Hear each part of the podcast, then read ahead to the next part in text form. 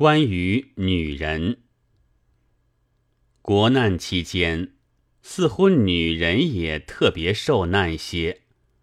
一些正人君子责备女人爱奢侈，不肯光顾国货，就是跳舞、肉感等等，凡是和女性有关的，都成了罪状，仿佛男人都做了苦行和尚，女人都进了修道院，国难就会得救似的。其实那不是女人的罪状，正是她的可怜。这社会制度把她挤成了各种各式的奴隶，还要把种种罪名加在她头上。西汉末年，女人的堕马髻、愁眉提妆，也说是亡国之兆。其实亡汉的何尝是女人？不过，只要看有人出来唉声叹气的。不满意女人的装束，我们就知道当时统治阶级的情形大概有些不妙了。奢侈和淫靡只是一种社会崩溃腐化的现象，绝不是原因。私有制度的社会本来把女人也当作私产，当作商品，一切国家。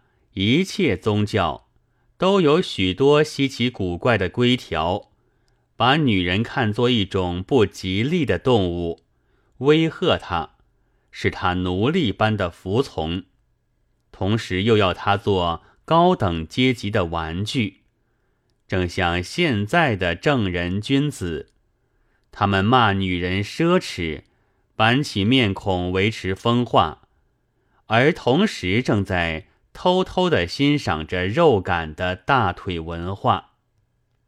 阿拉伯的一个古诗人说：“地上的天堂是在圣贤的经书上、马背上、女人的胸脯上。”这句话倒是老实的供状。自然，各种各式的卖淫总有女人的份儿，然而买卖是双方的。没有买淫的嫖男，哪里会有卖淫的娼女？所以问题还在买淫的社会根源。这根源存在一天，也就是主动的买者存在一天，那所谓女人的卖淫和奢侈，就一天不会消灭。男人是私有主的时候，女人自身。也不过是男人的所有品，也许是因此吧，他们爱惜家财的心，或者比较的差些，他们往往成了败家精。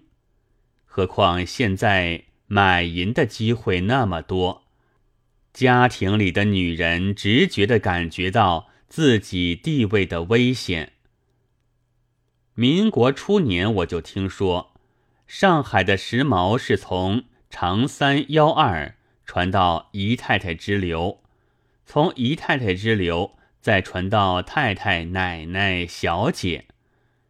这些人家人多数是不自觉的在和娼妓竞争，自然，他们就要竭力修饰自己的身体，修饰到拉得住男子的心的一切。这修饰的代价是很贵的，而且一天一天的贵起来，不但是物质上的，而且还有精神上的。美国一个百万富翁说：“我们不怕共匪。”原文无匪字，谨遵公令改译。我们的妻女就要使我们破产。等不及工人来没收。中国也许是唯恐工人来得及，所以高等华人的男女这样赶紧的浪费着、享用着、畅快着，哪里还管得到国货不国货、风化不风化？然而口头上是必须维持风化提倡节俭的。四月十一日